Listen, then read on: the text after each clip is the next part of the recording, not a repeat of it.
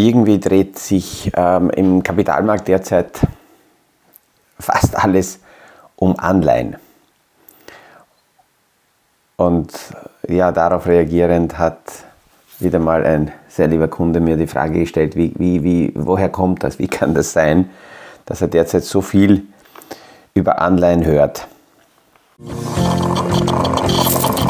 Aus dem Kaffeesatz, der Podcast von AL und E Consulting. Aktuelle Kapitalmarkt- und Wirtschaftsfragen verständlich erklärt mit Scholt Janosch.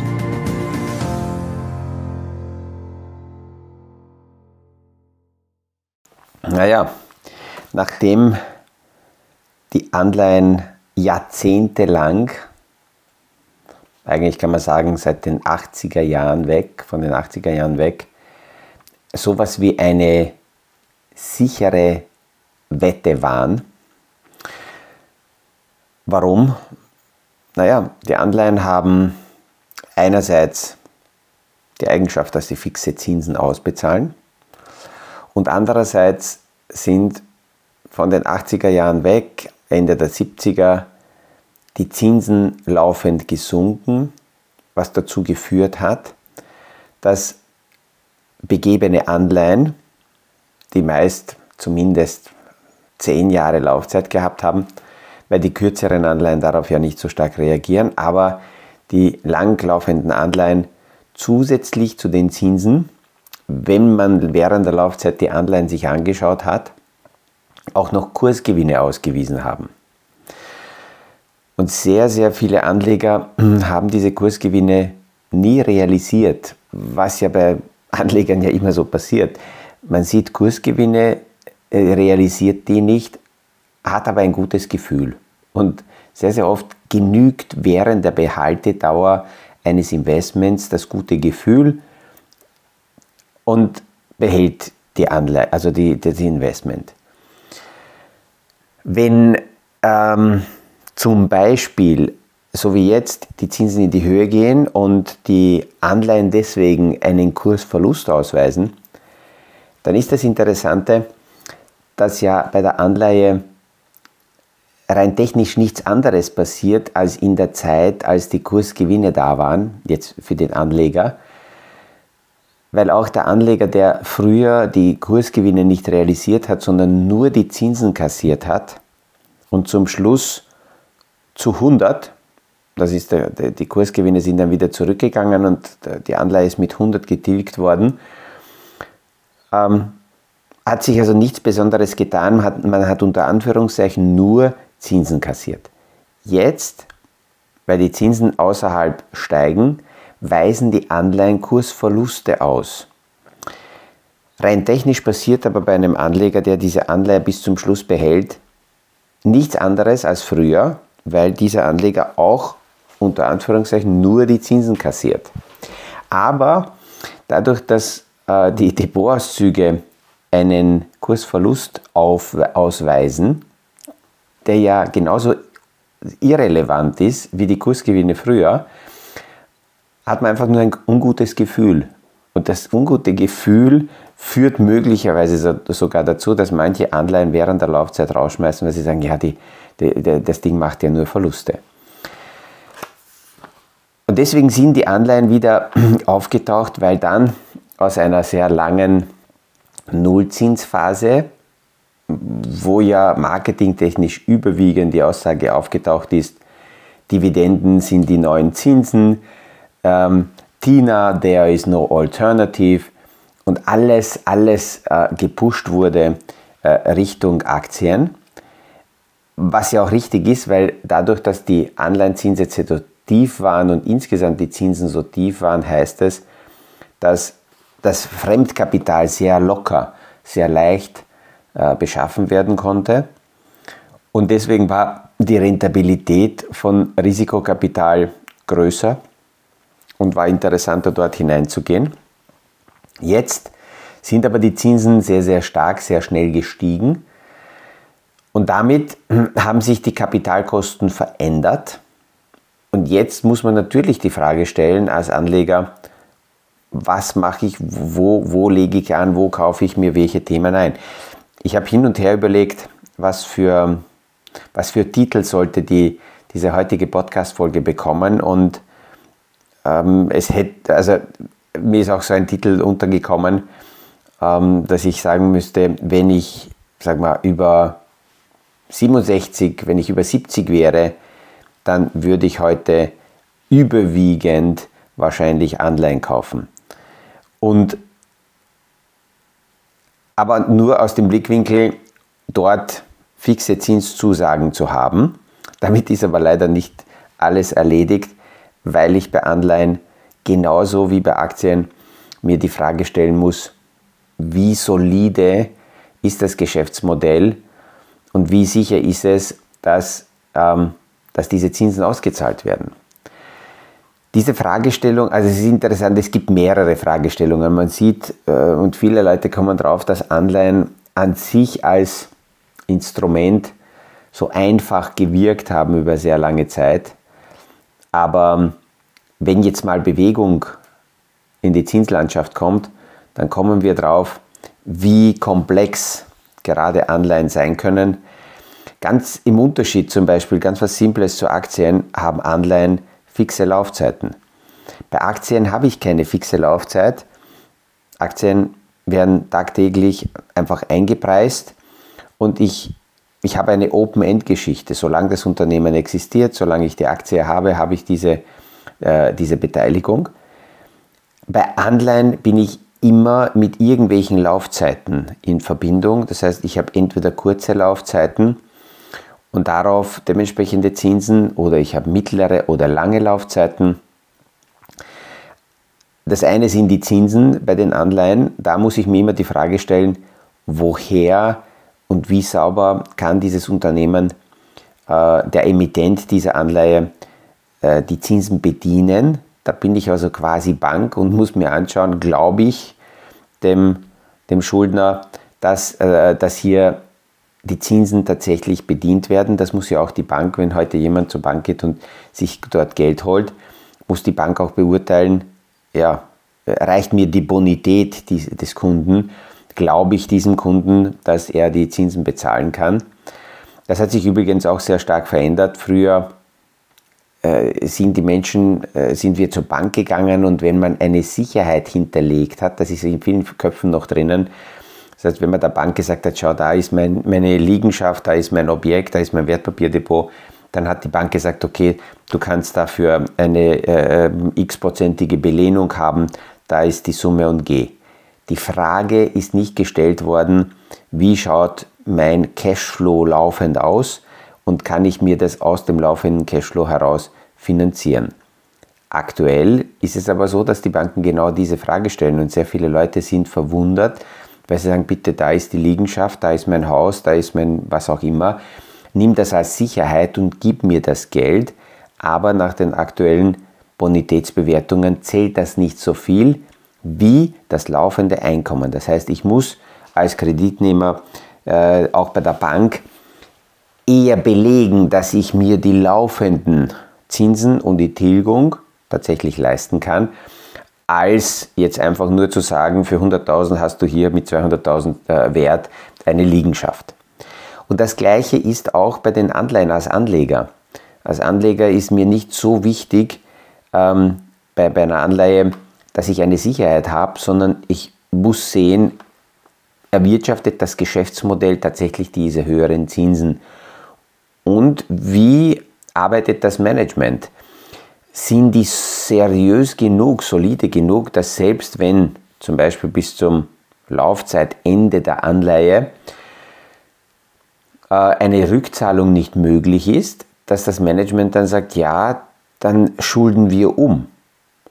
Aber wenn man umschulden will, dann muss man zu einem neuen Kreditgeber gehen, äh, zu einem neuen Geldgeber gehen und äh, da die Frage beantworten, okay, du hattest mal ein Geschäftsmodell, ursprünglich hast du möglicherweise geplant, dass du äh, diese Kreditsumme dementsprechend zurückzahlst bis jetzt.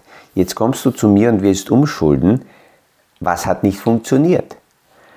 Und man muss schon auch dazu sagen, dass Einkäufer äh, schwierige Situationen gerne ausnutzen, weil wann können wir Schnäppchen äh, wie kommt es zu Schnäppchen im Einkauf? Ähm, laut Definition, und ich weiß gar nicht, von wem ich das jetzt gehört habe, laut Definition sind Schnäpp, entstehen Schnäppchen aus der Verzweiflung von panischen Inhabern. Das heißt, jemand besitzt etwas und aus welchen Gründen auch immer muss diese Person raus aus diesem Investment und diese verzweifelte Situation kann ein Investor ausnutzen.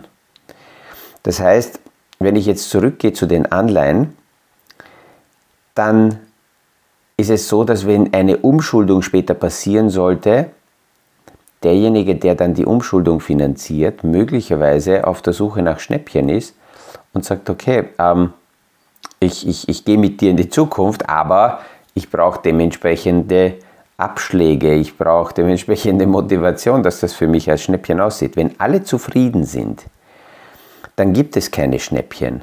Dann gibt es äh, stabile äh, Preise und, und, und fertig. Ich suche meine Gedanken wieder zurück zu den Anleihen. Alleine die Aussage, dass, dass ich in den, in den letzten Tagen auch gehört habe, dass Anleger sagen, naja, jetzt sind Anleihen auch langsam wieder eine, eine, eine interessante Wette wert.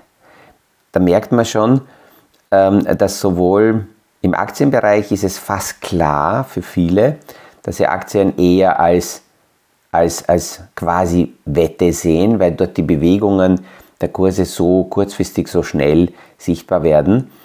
Und bei Anleihen taucht jetzt, jetzt auch auf, dass man sagt, okay, jetzt spekuliere ich darauf. Und da kommt die nächste Frage, weil diese Woche wieder Europäische Zentralbank-Sitzung ist und Donnerstag am Abend Christine oder am Nachmittag Christine Lagarde wieder die Entscheidung der Europäischen Zentralbank verkünden wird, ob es eine Zins, einen Zinsschritt geben wird.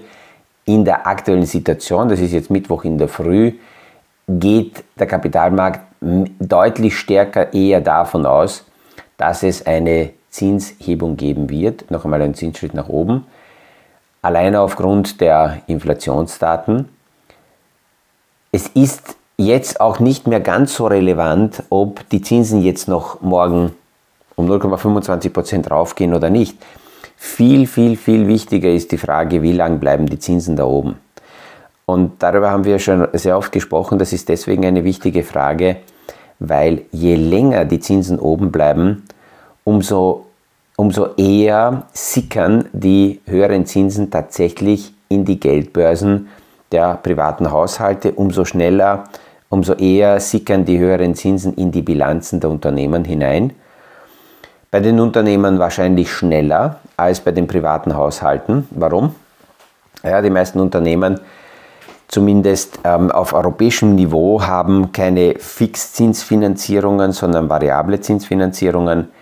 Das heißt, da schlagen Zinsänderungen sehr schnell durch.